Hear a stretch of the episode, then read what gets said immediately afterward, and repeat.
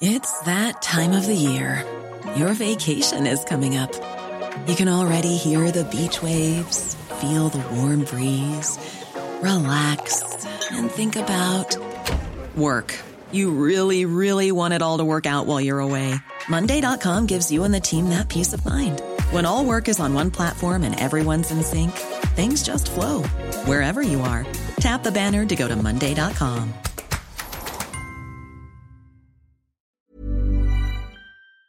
Les amis, bienvenue, j'espère que vous allez tous très bien, très très content de vous retrouver pour cette nouvelle vidéo. Et pour parler un petit peu de Kang In Lee au Paris Saint-Germain. C'est pas officiel, mais Fabrizio Romano en a parlé, Here We Go apparemment est très proche, l'équipe aussi, qui est Kang In Lee, le jeune sud-coréen qui devrait s'engager avec le PSG, qui a déjà passé les tests médicaux à Paris en début de semaine, apparemment visite médicale hier, et qui s'est mis d'accord avec le PSG sur un contrat longue durée, alors que le transfert, lui, l'indemnité, elle pourrait atteindre les 20 millions d'euros, bonus inclus. Apparemment, il y a une clause libératoire du côté de Mallorca pour 25 millions d'euros. Je pense semaine prochaine, ça pourrait être officialisé. On verra. En tout cas, Luis Campos a avancé euh, vraiment en sous-marin sur ce dossier. Personne ne l'avait vu venir. Et du coup, il y a tellement, tellement de trucs à dire. On va faire de l'analyse euh, profonde, détaillée, complète, avec plein, plein d'images, de vidéos sur le profil technique. Tellement de choses à dire sur ce gars que je connaissais mal, voire euh, pas. Donc euh, c'était super intéressant. Et c'est aussi peut-être un vrai point d'inflexion de la stratégie transfert mercato du Paris Saint-Germain. Est-ce que c'est bien? Est-ce que c'est mal? Je vous donnerai mon avis sur ça en fin de vidéo. D'abord, on va commencer par les faits. Qui est donc Kang In Lee? Ah, Déjà, Kang In, c'est son prénom, Lee, son nom de famille. Parfois, on voit Lee Kang In parce qu'en Corée du Sud, on met souvent euh, le nom de famille avant le prénom. Genre euh, Son Hyung Min. Son, c'est le nom de famille. Hyung Min, le prénom. En l'occurrence, Kang In est le prénom et Lee, le nom de famille. Il est international sud-coréen, évidemment. Il est aussi espagnol, il a aussi la nationalité espagnole. Donc euh, il ne compte pas comme un joueur extra-communautaire, ce qui est plutôt une bonne chose. Âgé de 22 ans, petit gabarit, hein, on voit 1m73, 66 kg, gaucher. Quant à sa position sur le terrain, alors là c'est un petit peu plus complexe, on va y revenir dans quelques minutes. Mais ce qu'on peut dire sur son historique déjà, c'est qu'il est arrivé en Espagne très tôt, pour le coup, euh, à Valence à l'âge de 10 ans, donc il est formé à Valence. Là, on le voit à côté de Ferran Torres, ça devait être, euh, je sais pas, 2019, 2020, un truc comme ça. Euh, Valence a mis fin à son contrat en 2021, donc ça s'est un peu mal fini avec Valence, et du coup, il a signé à Majorque. Peut-être, ouais, ça, on peut en parler, il a été élu aussi meilleur joueur de la Coupe du Monde U20 avec la Corée du Sud en 2019. Donc voilà, en tout cas, il a joué ses premiers matchs en pro à Valence avant de signer à Majorque en 2021, où il a disputé pour l'instant deux saisons. La première, 2021-2022, ça se passe pas top, c'est une année très pénible dans un Mallorca qui est en grande difficulté, qui se maintient de manière un peu miraculeuse à la dernière journée.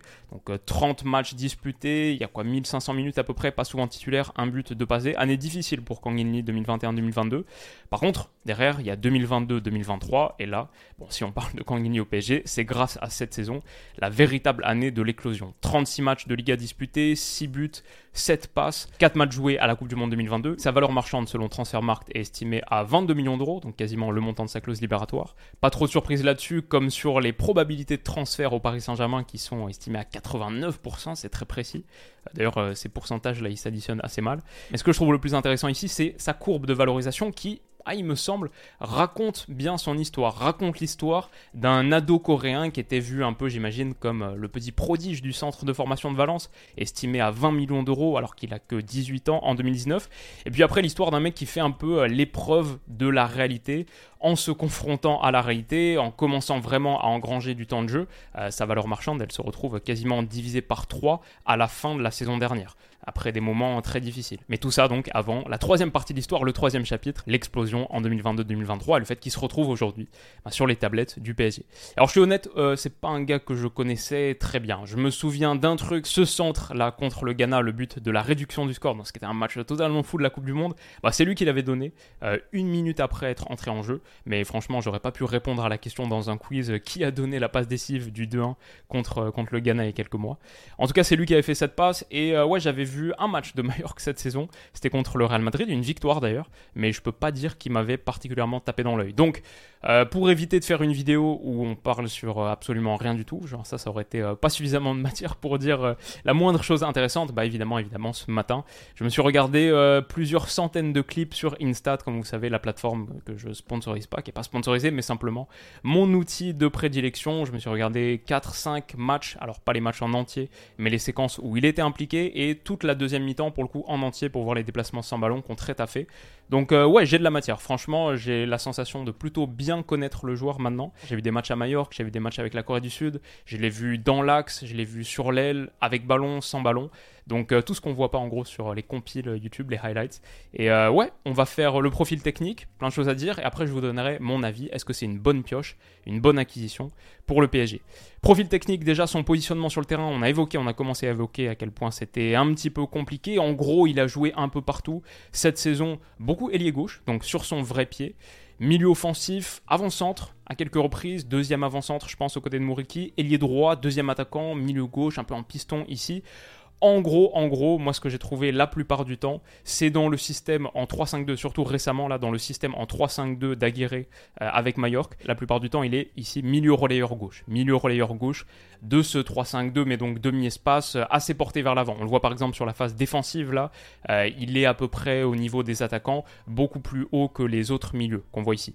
Mais donc voilà, cette position là sur le papier, c'est un peu comme, je sais pas, Mkhitaryan par exemple avec l'Inter dans un même système, système d'Inzaghi, demi-finale de Ligue des Champions par exemple, la position de Mkhitaryan, un rôle très différent, mais euh, voilà en gros.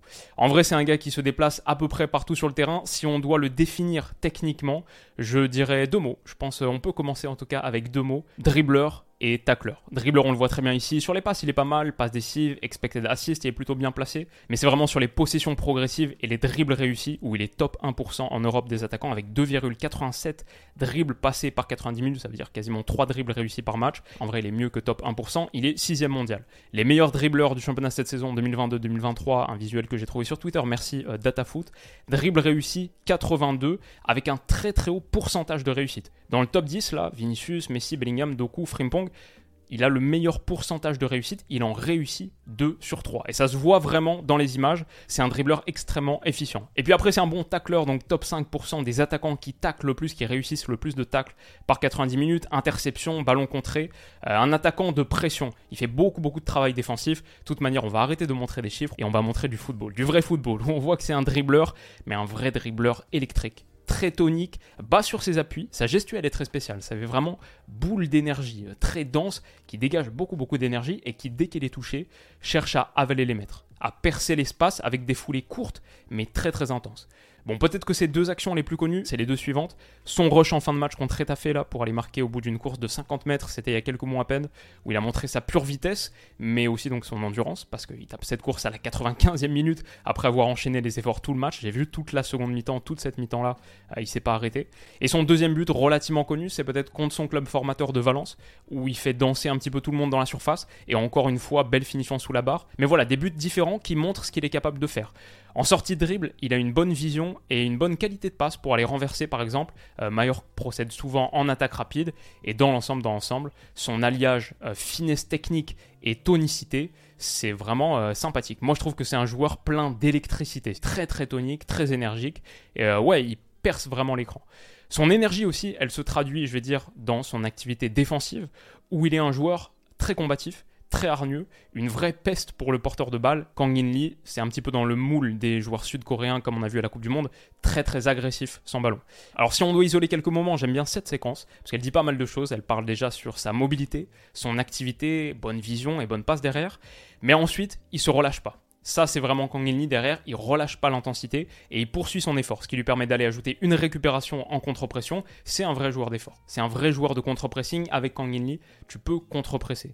Cette action aussi, c'est du typique Kang In Lee dans l'autre sens cette fois. D'abord l'agressivité défensive et la bonne interception, et après derrière, le petit bonbon technique. Et puis enfin, peut-être une de mes préférées là, déjà parce que ça part d'une récupération où il y a bonne anticipation, bonne intervention. Je trouve sa gestuelle défensive euh, très spéciale et très plaisante. Le gars, c'est un acharné.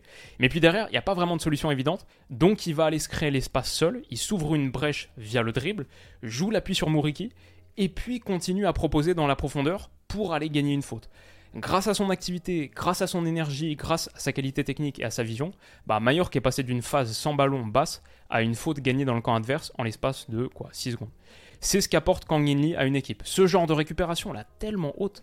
Enfin, ça pour moi, c'est un exploit individuel défensif. C'est un peu l'équivalent sans ballon d'une chevauchée folle où tu déribles trois joueurs. Encore une fois, passer de ça à ça en 4 secondes, c'est quoi si c'est pas une clé du foot? Comme le fait de faire ce genre d'effort là, alors qu'on pourrait presque dire que c'est pas son problème, c'est pas sa zone.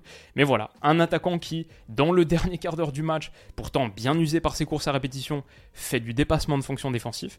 Euh, je trouve ça assez beau. Et on a commencé à le voir, mais pour un dribbleur percutant qui a une gestuelle très tête baissée, il a plutôt une bonne vision en fait. Genre ici contre Grenade, déjà bonne première touche pour se mettre dans le sens du jeu, mais il se laisse pas enfermer. Il a vu Kubo aile droite, il peut le servir, il peut exécuter grâce à sa finesse technique, avant de le laisser filer très intelligemment en pleine surface pour bonifier le centre de Takekubo et offrir une belle position de tir à Dani Rodriguez. Et tout ça, il peut le faire parce que techniquement il est fin, mais parce qu'il a constamment pris l'information. Ici, avant sa première touche, pour savoir qu'il est accompagné. Et puis là, après avoir décalé, ce qui lui permettra de laisser filer derrière. Pas mal.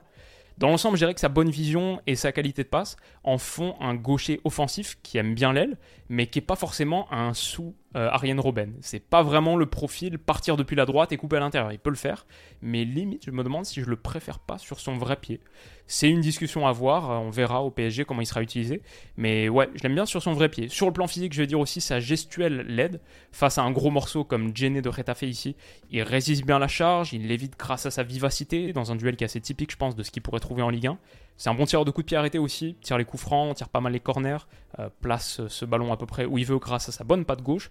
C'est pas un bon finisseur. Si on doit parler de ses défauts, c'est pas un bon finisseur. Il a progressé par rapport à 2021, mais même les moments où ça va au fond, c'est pas des gestes hyper convaincants, je trouve. Et il y a des gros gros ratés dans l'eau, comme ici.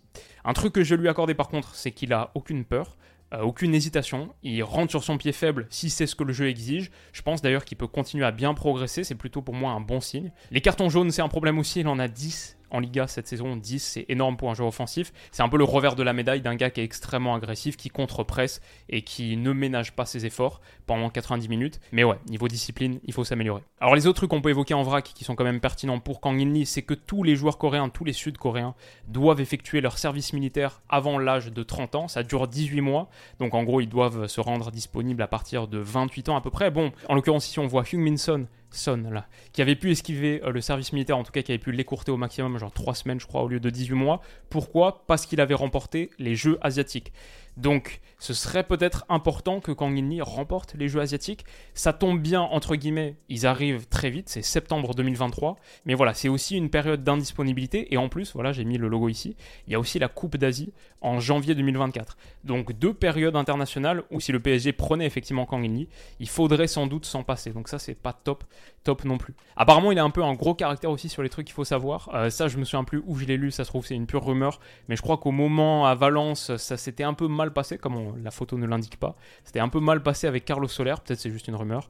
Mais bon, heureusement, je vais dire que Ramos en tout cas est parti, parce qu'à l'époque, il se l'était payé aussi. En tout cas, le gars a pas froid aux yeux, hein, mettre ça sur Sergio Ramos. Euh, peut-être on peut évoquer le côté euh, coréen commercial parce que c'est sans doute quelque chose qui va revenir, prendre un joueur asiatique, booster les revenus, les ventes de maillots, l'attrait du Paris Saint-Germain en Asie de l'Est, etc. Bon, en vrai, il y a moyen, on va pas se mentir, en vrai c'est possible quand je vois euh, sur chaque match là de Mallorca que j'ai regardé, il y a souvent des moments sur le public sud-coréen de Mallorca, il a sa fanbase qui le suit de partout en Espagne, pareil sur la chaîne YouTube du RCD Mallorca, il y a genre deux vidéos sur trois qui sont en sud-coréen. Donc ouais, c'est un vrai truc. Maintenant, je sais pas si le PSG PSG compte vraiment là-dessus. Je crois que la marque PSG est déjà tellement forte de partout dans le monde. Je pense pas que ce soit une composante euh, importante de ce transfert. En revanche, le fait qu'il ait la nationalité espagnole euh, et qu'il compte pas comme extra-communautaire, c'est une très bonne chose. D'ailleurs, il parle super bien espagnol. Normal, le gars est là depuis ses 10 ans. Mais euh, ouais, c'est assez impressionnant. Ya se ha terminado. Tenemos que preparar el, para el partido de Vallecas. Será ahora y todo el año que que préparerons le maximum pour pouvoir sumar cada partido. Mais alors du coup, le bilan, la synthèse, qu'est-ce que j'en pense? Mon avis sur Kang Et je vais dire que en vrai, de ce que j'ai vu, moi j'aime plutôt. Moi, je pense que ça s'est senti dans la vidéo, mais les clips que j'ai vus, les séquences que j'ai vues, et j'ai vu vraiment de tout, j'ai vu aussi ce qui va pas. Moi, je trouve que c'est un joueur euh, assez pertinent, moderne, on va dire en tout cas, fin techniquement, grosse, grosse capacité d'élimination, d'accélération, top 6 des meilleurs dribbleurs d'Europe, mais surtout bah, peut-être surtout pour un attaquant, ça c'est un peu le, paradoxe du foot moderne, mais un attaquant qui sait défendre et qui défend avec cette hargne et cette agressivité, non seulement ça me semble parfaitement soluble dans le foot moderne à très haut niveau européen, mais c'est vraiment vraiment ce dont le Paris Saint-Germain a besoin. Enfin, combien de fois cette année on a parlé du 7 plus 3 euh, Avec Kangini, il n'y a pas de 7 plus 3. Puis en plus, il a une bonne qualité technique, c'est un vrai vrai joueur de ballon derrière. Donc euh, j'aime bien. Maintenant, la question c'est, euh, la vraie question en vrai, c'est est-ce qu'il a le niveau? Parce que pour l'instant, on a vu des clips en Liga contre Etafé, contre Almeria, etc., sans connaître l'entraîneur du PSG, c'est très très dur, je trouve, de le projeter sur un rôle particulier. Milieu gauche d'un 3-5-2 ou ailier droit euh, que tu veux faire rentrer sur son vrai pied dans un 4-3-3. Je vais dire la fin, Kang In c'est sans doute le type de joueur que le Paris Saint-Germain doit recruter. Lui exactement, on verra, mais ce type de joueur. Parce que Paris a été déjà tellement loin, on en parle depuis quoi, c'est la rengaine là, depuis 3-4 euh, ans sur la chaîne. Paris a été tellement loin dans le projet anachronique, galerie des glaces, toutes les dorures, mais euh, c'est très très peu euh, efficient et moderne. Paris a été tellement loin dans ce projet gros nom, aucune identité superstar, super triste, que maintenant, ouais, il est temps de changer, il est temps de tester autre chose construire une vraie équipe de foot avec un vrai groupe de joueurs qui se battent, qui ont faim, qui veulent gagner ensemble et qui sont plus petits que le club, ouais, c'est maintenant, ça semble être. Euh, je pense que c'est une bonne idée. Donc, euh, Kangini, il s'ancre dans ce projet. Maintenant, je veux dire, le changement d'état d'esprit qu'il faut à Paris, il est aussi à opérer du côté des supporters. Moi, de ce que j'ai vu de Kangini, je trouve que c'est un joueur prometteur. Comme j'ai dit, je lui trouve de belles qualités. Maintenant, c'est un joueur qui, pour l'instant, bah, en gros, il a joué le maintien avec Mallorca. Il n'a pas joué des huitièmes de finale de Ligue des Champions contre le Bayern. Donc, pour l'instant, je trouve que c'est un gars qui a montré une belle capacité d'adaptation. Bah, forcément, quand tu déménages en Espagne à l'âge de 10 ans, alors côté sud-coréen, mais ensuite même, surtout, euh, pour sa vraie vie d'adulte, après le moment difficile à Valence, rebondir à Majorque dans un club, comme on dit, qui joue le maintien, franchement, je trouve que c'est un beau signe d'adaptation. De ce que je vois sur le terrain, ça colle, parce que je vois un gars avec une grosse personnalité, un gros caractère, qui est pas avare d'efforts, c'est des bons signes, je trouve. Pour travailler, pour progresser, il faut travailler. Moi, je vois un joueur très très travailleur. Mais, mais, que ce soit avec Kang In ou un autre, avec 10, 20, 50 autres joueurs, sans patience, tu construis rien. C'est pour ça que je dis il faut de la patience à tous les étages du club et on peut pas lui tomber dessus. Enfin, je dis on, moi je suis pas supporter du PSG, mais en tant que euh, communauté, vous peut-être, vous pouvez pas lui tomber dessus au bout de 5, 10, 15 matchs ou une saison, une demi-saison où il n'a pas encore euh, tout montré. Parce que je pense que Paris, la réalité, si Paris veut euh, aller vers un monde où Paris réussit, Paris doit être prêt à vivre au moins une saison de reconstruction. Je pense que c'est trop ambitieux de se dire que dès la saison prochaine, il faut retrouver les sommets et viser euh, dernier carré de Ligue des Champions ou finale de Ligue des Champions. Je pense que si tu veux repartir sur un projet sain, ça suppose de prendre des joueurs qui sont de ce type et donc qui ont besoin de temps. Et en plus, il a que 22 ans, donc il a la marge de progression, mais qui ont besoin de temps. Tu dois être prêt à prendre le temps. Sans temps, sans patience, euh, t'arriveras à rien. Donc euh, voilà grosso modo ce que je dirais de Kang Dans l'ensemble, il me plaît à voir son utilisation évidemment, mais euh, sur les premières impressions, je suis plutôt convaincu. J'aime bien, on verra. Les amis, j'espère que ça vous a plu, que vous avez appris 2-3 trucs, ou que ça vous aura au moins intéressé, que vous avez passé un bon moment. Si c'est le cas, n'hésitez pas à mettre un petit pouce bleu, ça m'aide vraiment. Et vous pouvez aussi vous abonner à la chaîne si vous le souhaitez, pour m'aider à franchir la barre des 550 000 abonnés. On est très proche. Et aussi pour ne pas rater toutes les autres vidéos mercato qui arrivent sur les prochains jours, les prochaines semaines. Prenez soin de vous les amis, et on se dit à bientôt. Bisous.